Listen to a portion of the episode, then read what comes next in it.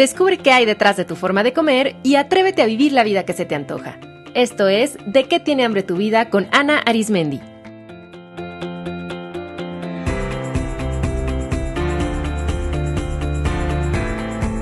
Este es el episodio 144, Cómo sentirte segura en tu cuerpo. Hola comunidad, qué gusto compartir un programa más de este podcast donde hablamos de psicología de la alimentación, de imagen corporal y de nutrición para la salud mental.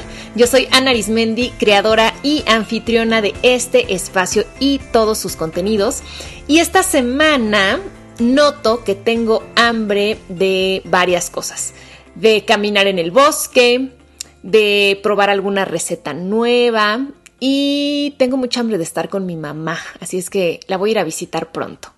¿De qué tiene hambre su vida en este momento?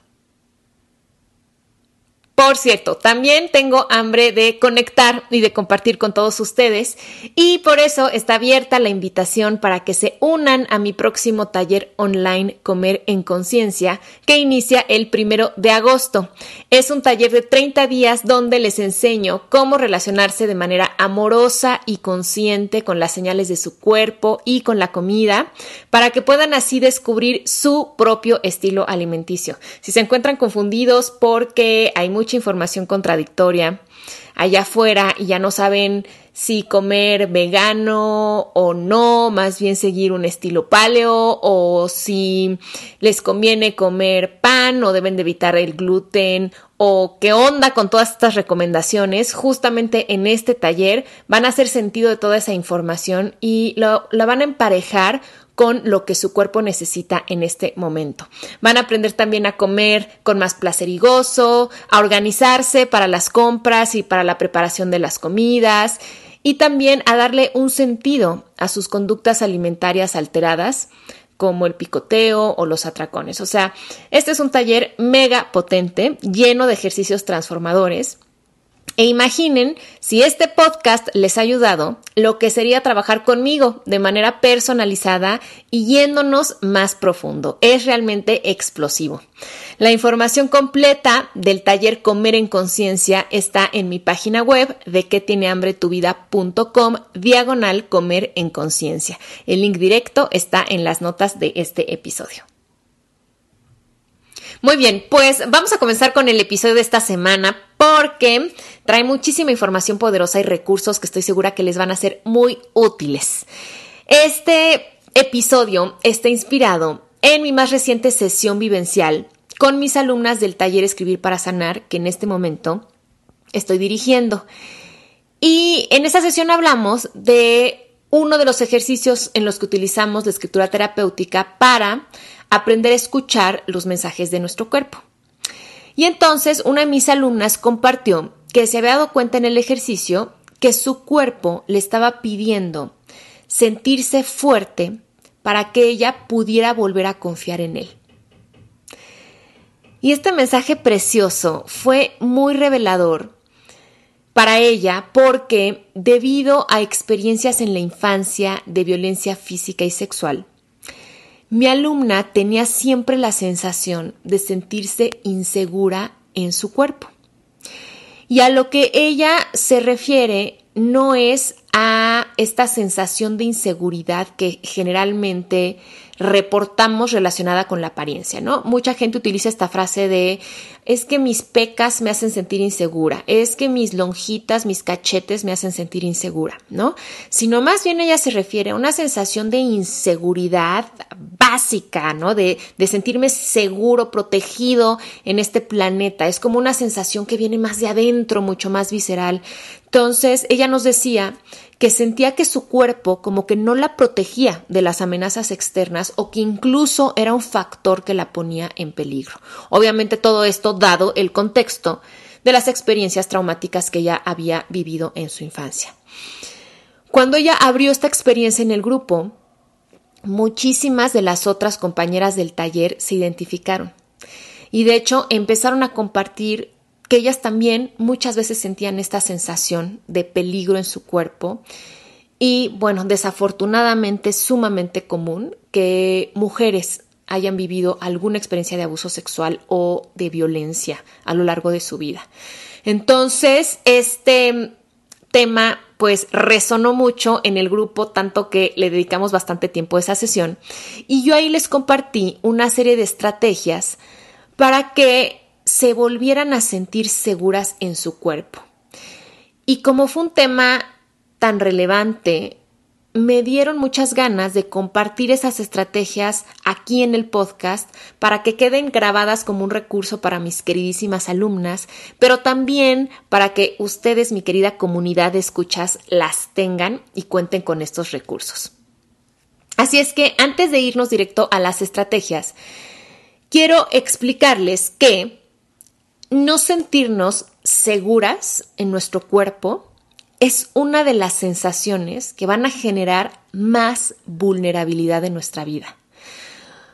Porque nuestro cuerpo pues es nuestra casa y no sentirnos seguras ni en nuestra propia casa, pues obviamente que nos hace no sentirnos seguras en ningún otro lugar tampoco. O sea, si ni siquiera puedo estar segura en mi casa, pues ¿cómo voy a sentir segura en, en, un espacio mayor, en este planeta, o frente a otras personas, o en mi trabajo, o en la intimidad con una pareja?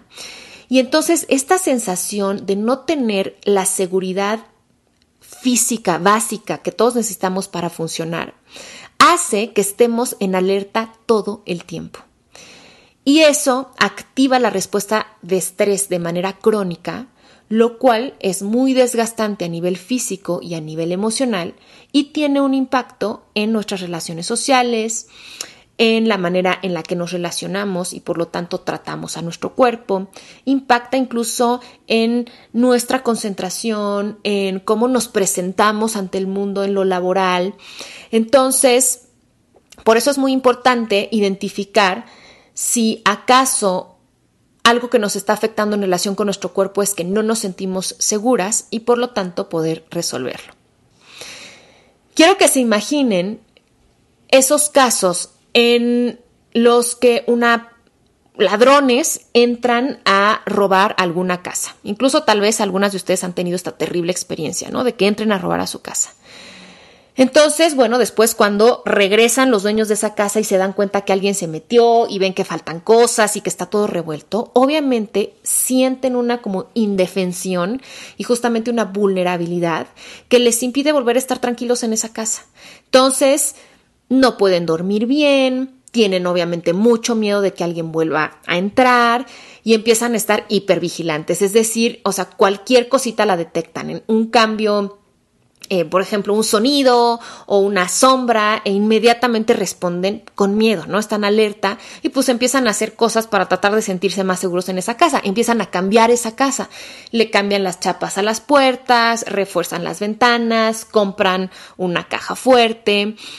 Y algunos, si lo empiezan a manejar, bueno, pueden volver a llegar a sentirse seguros en esa casa, pero hay gente que no puede y que incluso si tiene la oportunidad se cambia.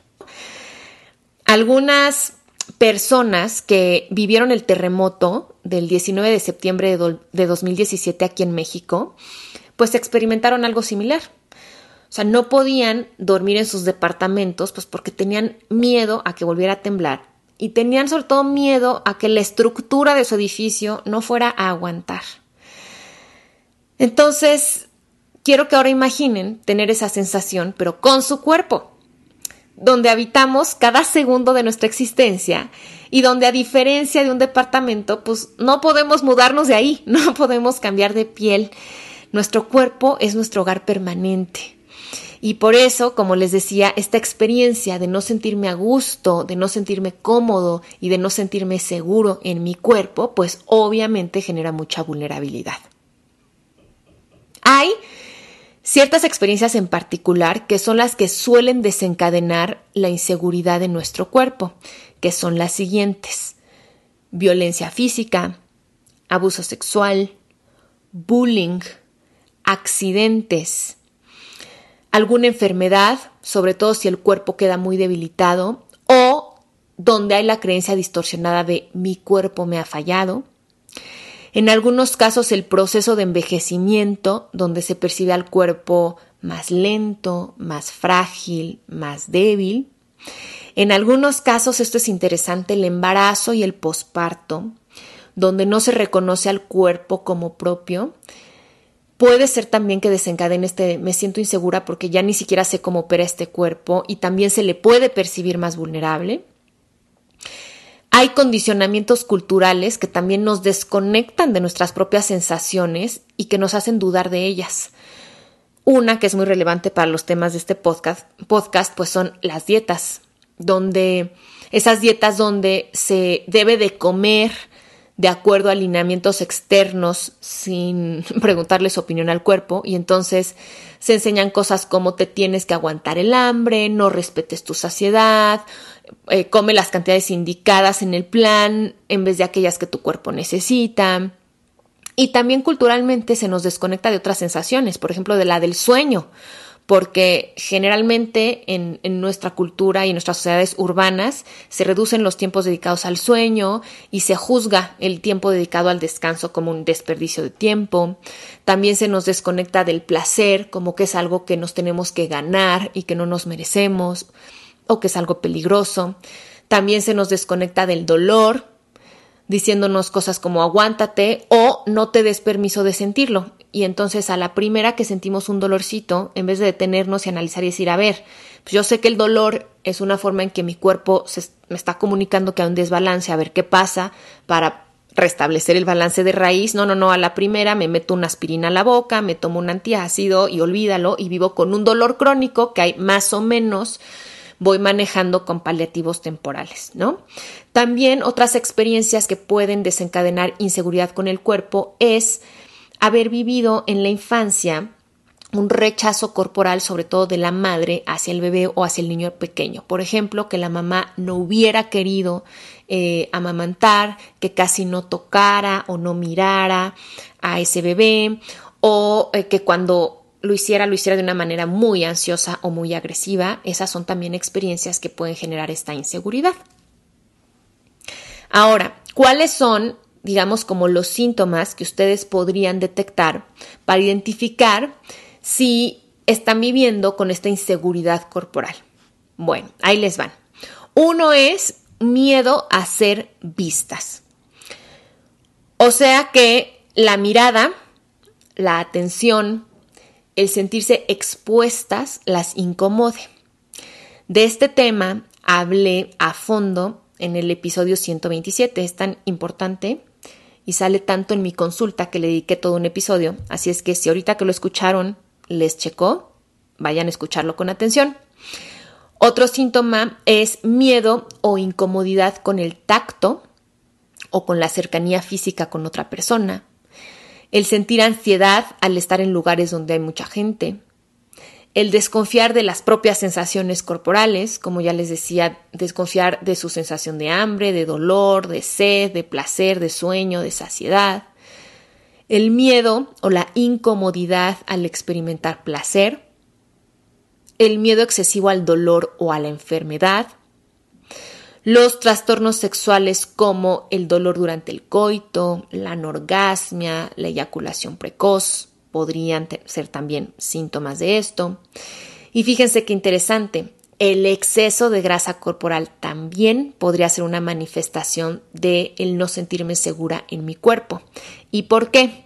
Porque cuando vivo una experiencia de peligro en mi propio cuerpo, activo la respuesta de estrés, se elevan los niveles de cortisol, y una de las consecuencias es la acumulación de grasa corporal. Entonces, estar en este estado de estrés crónico puede ser también lo que esté generando una acumulación excesiva de grasa, pero también, por otro lado, el yo estarle mandando la orden o el pensamiento continuo a mi cuerpo mente de que estoy en peligro, necesito protección, no me siento segura, pues va a ser que nuestro maravilloso cuerpo, en su infinita generosidad y deseo de que nosotros estemos bien y de asegurar nuestra sobrevivencia, pues entonces va a activar el mecanismo de hacer un cuerpo más grande y de poner literalmente una barrera de protección para que nos podamos sentir seguras. Entonces, quizá una de las razones por las que ese exceso de grasa y esas lonjitas quizá no se van, es porque de alguna manera son necesarias para mantenerlas seguras. Otros síntomas son la hipervigilancia, que como les decía es estar en estado de alerta todo el tiempo y por lo tanto no poder dormir o sentir que no se descansa durante la noche, tener tensión y contracturas musculares, bruxismo. Otro es sentir angustia y preocupación constantemente, entonces sentir que algo malo va a pasar sobre todo relacionado con el cuerpo, por ejemplo, que alguien les va a pegar, que se van a enfermar, que se van a caer, que las pueden lastimar a nivel físico. Tener también conductas relacionadas con la ansiedad, conductas corporales, por ejemplo, morderse las uñas o tener tics. No soportar los comentarios que otras personas les hacen sobre su cuerpo o su apariencia, sean negativos o positivos. Y esto se puede notar cuando las personas reaccionan de manera desproporcionada ante una crítica a su cuerpo, pero también ante un cumplido. Mucha gente interpreta un cumplido así como, ay Ana, qué guapa te ves o qué bien se te ve ese vestido, como algo que los pone en peligro. Y por lo tanto se pueden poner muy ansiosas o reaccionar con mucha rabia, porque recuerden que el enojo tiene la función de defendernos. Así que cuando sentimos que algo está traspasando nuestros límites de seguridad, pues entonces podemos responder con rabia y con agresividad cuando lo que de fondo sentimos es mucho miedo, ¿no? Y bueno, ya en mayor grado, sentirnos inseguros en el propio cuerpo también puede ser parte del cuadro de algunos trastornos como el trastorno de ansiedad generalizada o el trastorno de estrés postraumático o el trastorno por trauma del desarrollo. ¿Quiénes de ustedes se identifican? Sienten como mi queridísima alumna que no pueden estar con esta seguridad física, una, una seguridad de vida en su propio cuerpo? Bueno, como siempre les digo, todo tiene solución. No hay que preocuparnos, hay que ocuparnos. Así es que vamos con ella. Pero antes quiero puntualizar tres cosas. Primero, que la mejor manera de recobrar la seguridad en nuestro cuerpo es pues a través del cuerpo. Por eso las estrategias que les voy a compartir a continuación son corporales. Y esto se los digo porque mi alumna nos, nos compartió que ella había trabajado mucho sus experiencias de violencia física y sexual en terapia hablada y que como que ya las comprendía muy bien y como que ya las había ordenado mentalmente. Sin embargo, todavía no lograba sentirse a nivel físico segura en su cuerpo. Y eso es porque en estos casos la terapia hablada no es suficiente. Desde mi punto de vista es solo una parte del proceso. Pero los temas del cuerpo pues deben trabajarse sobre todo con el cuerpo. Entonces por eso les voy a compartir aquí estrategias corporales. Lo cual no quiere decir que descarten una terapia hablada, sino que es importante complementarla. Segunda puntualización. Lo más probable es que al hacer estos ejercicios de manera constante, ustedes vayan notando cómo se sienten más seguras y poderosas en su cuerpo. Sin embargo, estos movimientos también podrían eh, mover recuerdos y emociones o actuar como disparadores de experiencias traumáticas. Así es que mucho ojo también con ellos. Lo mejor es que cuenten con acompañamiento psicoterapéutico mientras los hacen, pues uno para potencializarlos y otro para elaborar lo que pueda surgir a partir de ellos. Y yo les diría que a la primera que ustedes sientan que estos ejercicios, si es el caso, les disparan alguna experiencia traumática o viene algún recuerdo, vayan a buscar apoyo. Y tercera puntualización, si han vivido experiencias traumáticas que las han hecho sentirse muy vulnerables en su cuerpo, pidan ayuda. Recuerden que no están solas y yo les sugiero que busquen un psicoterapeuta que tenga un, enfoque integrativo, o sea, es decir, que trabaje con cuerpo-mente. Sí vamos a hablar del tema, sí lo vamos a elaborar cognitivamente, pero también lo vamos a trabajar desde el cuerpo y desde la emoción. Yo les sugiero muchísimo buscar psicoterapeutas que incorporen lo corporal, como por ejemplo desde el enfoque gestalt, desde la psicoterapia sensoriomotriz, desde la experiencia somática y psicoterapeutas entrenados en el modelo EMDR.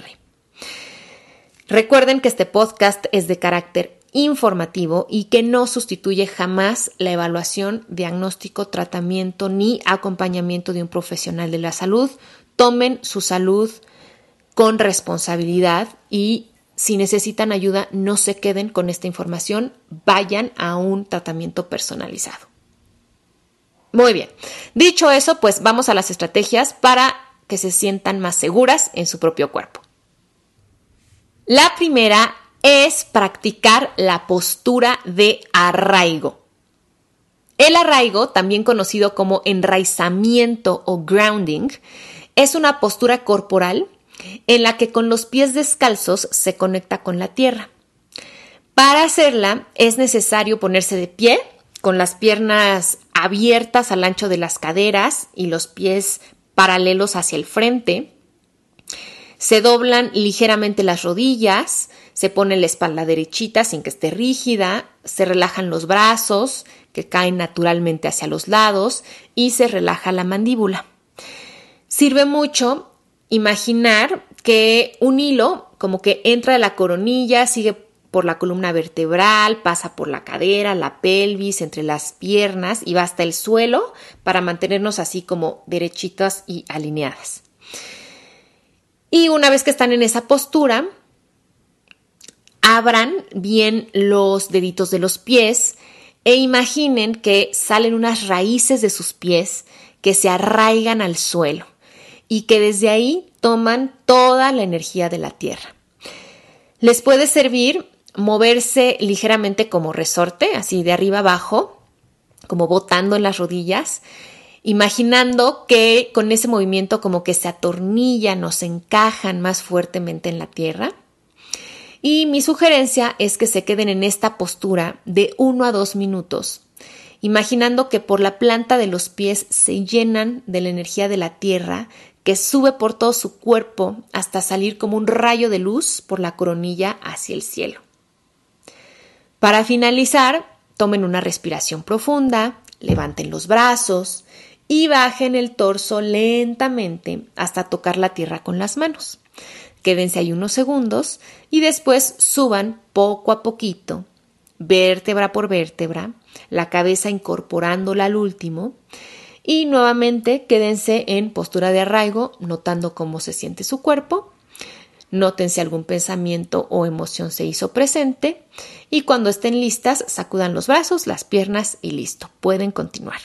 Es un ejercicio muy rápido que dura unos minutitos, pero que van a notar que es muy poderoso. Si para ustedes bajar el torso y tocar con sus manos el suelo es difícil o es doloroso, no lo hagan, solamente Tomen una respiración profunda y noten cómo se siente su cuerpo en esa postura de arraigo y después cuando se sientan listas, sacudan brazos, piernas y sigan con su día. Es muchísimo mejor eh, hacer este ejercicio totalmente descalzas sobre la naturaleza, o sea, tocando con sus pies el pasto o la tierra o la arena. Si no hay posibilidad de hacerlo, también se puede hacer sobre el piso de la oficina o de la casa y no pasa nada, pero muchísimo más rico y más poderoso hacerlo en su jardín o en la naturaleza. Yo recomiendo hacer la postura de arraigo todos los días por la mañana para sentirse seguras antes de salir al mundo. También les puede servir cuando se sientan ansiosas, muy agitadas o muy eufóricas. Y si tienen niños, se las pueden enseñar a los niños. Es una postura muy, muy, muy fácil de hacer y pedirles simplemente a los niños que se queden ahí, que se imaginen que son un árbol, que salen raíces hacia abajo, que con sus brazos vayan arriba, como si fueran las ramas, y es algo que los niños entienden muy bien y que les va a servir. Ahora, ¿por qué sirve esta postura?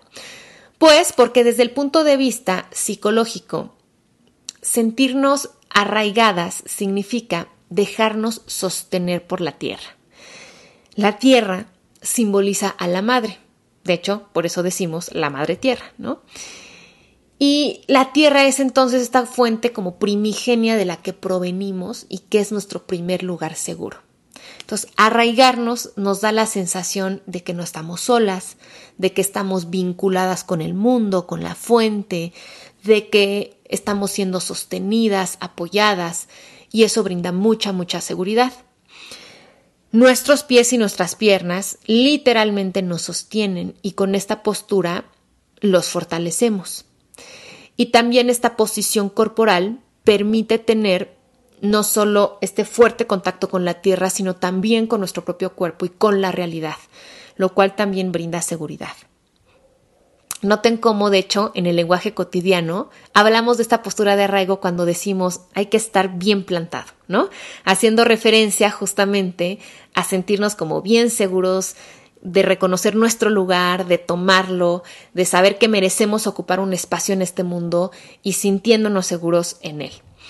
En las notas del episodio van a encontrar un recurso donde yo hago la postura de arraigo para que les quede más claro así de manera visual cómo hacerla. La segunda estrategia es practicar otra postura que es la postura del árbol, que es una postura asana del yoga que también nos ayuda a arraigarnos. Los árboles pues son grandes fuentes de inspiración para este tema del arraigo, porque ellos a través de sus raíces están bien plantados en la tierra y de ahí se levantan altos y florecen.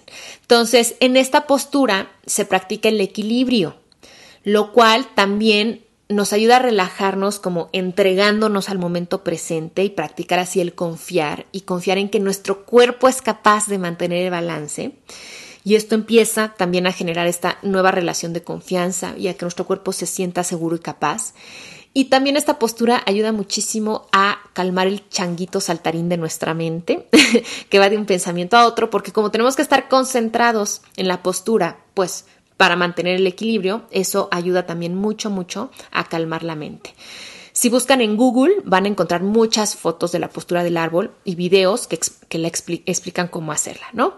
Yo también les sugiero que la practiquen con frecuencia, mejor con los pies descalzos, mejor sobre la naturaleza y traten de sostener la postura lo más que puedan para lograr los efectos benéficos. Sí es muy importante recordarles que pueden sentir los beneficios por hacer estas posturas una sola vez, pero lo mejor es que las incorporen como un hábito y las practiquen, pues yo no quiero sonar así exagerada diariamente, pero yo sí recomendaría eso si hay mucha sensación de inseguridad y si no, lo más frecuentemente posible. La tercera estrategia es hacer ejercicios que abran y activen el primer chakra Muladhara.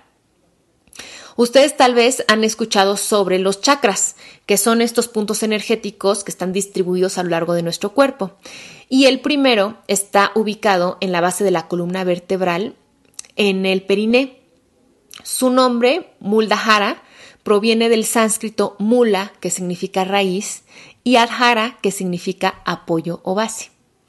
Por lo tanto, este es el chakra raíz que es responsable de nuestro sentido de confianza y de seguridad.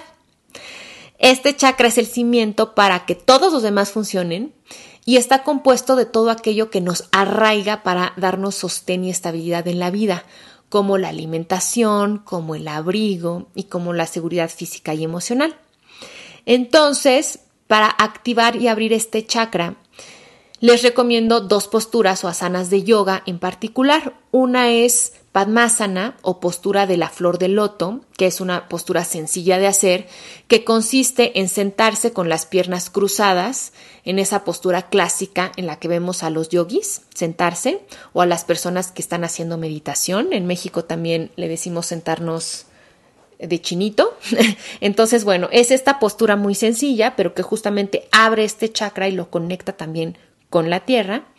Y la otra postura se llama Malasana, que es una postura en cuclillas. Esta también es muy poderosa para abrir este chakra y por lo tanto cultivar este sentido de confianza y de arraigo. Cuando hagan cualquiera de estas dos posturas, les puede servir mucho imaginar una luz roja que sale de la tierra y que entra a su cuerpo a través del periné y que va subiendo hasta la por la columna vertebral hasta que sale por la coronilla como un haz de luz hacia el cielo. Yo les sugiero integrar también estas posturas, como les decía, como parte de su rutina matutina o puede ser como parte de su rutina de yoga o de ejercicios y sostengan estas posturas al menos uno o dos minutos, lo más que puedan. y mientras más las practiquen, pues más rápido y más potentes van a ser los beneficios. Otros dos ejercicios para activar el chakra raíz son los ejercicios de Kegel, que quizá los han escuchado, son ejercicios que ayudan a fortalecer el suelo pélvico. Es esta contracción que se hace como si nos estuviéramos aguantando las ganas de orinar y que además de tener muchos beneficios físicos, también están activando este chakra. Y también otra, eh, otra actividad es meditar con el mantra de este chakra, que es la palabra LAM. El mantra LAM es el que está asociado con este chakra, entonces pueden decir LAM mientras hacen alguna de las posturas que les he compartido y pues eso lo va a potencializar más. Por ejemplo, al estar en la postura de flor de loto o al estar en la postura de arraigo, pueden LAM